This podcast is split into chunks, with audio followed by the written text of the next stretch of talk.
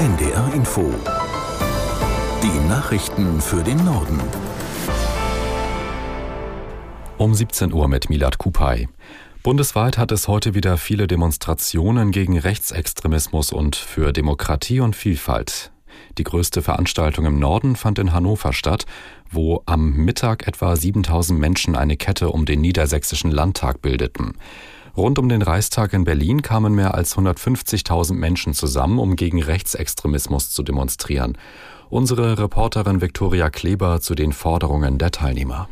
Eine Forderung richtet sich beispielsweise an die CDU und die sagt, äh, die Brandmauer muss eingehalten werden. Es darf keine Kooperation mit der AfD geben, auch nicht auf kommunaler Ebene. Eine andere Forderung geht aber an die Ampel und die sagt, mit der schlechten Performance habe die Ampel eben auch zum Erstarken der AfD beigetragen. Und viele Menschen, mit denen ich hier gesprochen habe, die sagen, die Politik müsse eben ein AfD-Verbotsverfahren nochmals genauer prüfen und unsere Demokratie wehrhafter machen.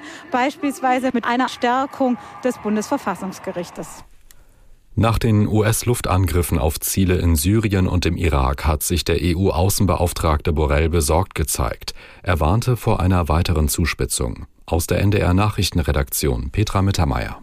Der Nahe Osten sei ein Kessel, der explodieren könne, sagte Borrell in Brüssel und rief alle Beteiligten auf, sich darum zu bemühen, eine Eskalation zu vermeiden.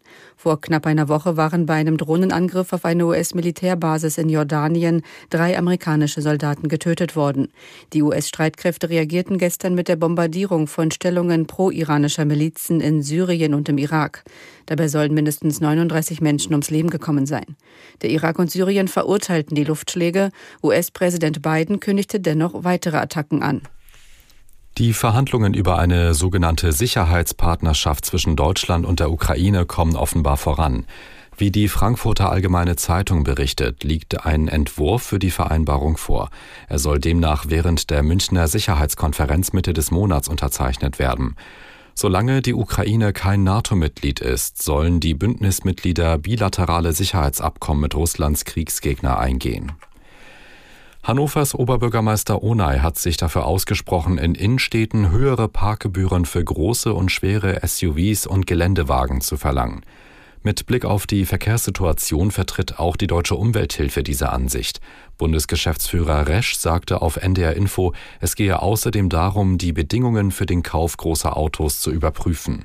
Da müssen wir einfach generell was ändern. Wir können jetzt bei den Parkgebühren einen ersten Schritt machen, aber wir müssen insgesamt letztendlich auch die Frage stellen, ob wir solche Fahrzeuge fördern wollen. Und ich glaube, wenn wir eine ähnliche Regelung wie in Frankreich hätten, dass man wegen der Klimaschädlichkeit, wegen des Verstopfens unserer Städte diese Fahrzeuge mit den ehrlichen Kosten dann auch belastet, dann werden sich sehr viel weniger Menschen für so ein großes Auto entscheiden, sondern vielleicht mit kleineren Fahrzeugen eben sich begnügen Vergnügen.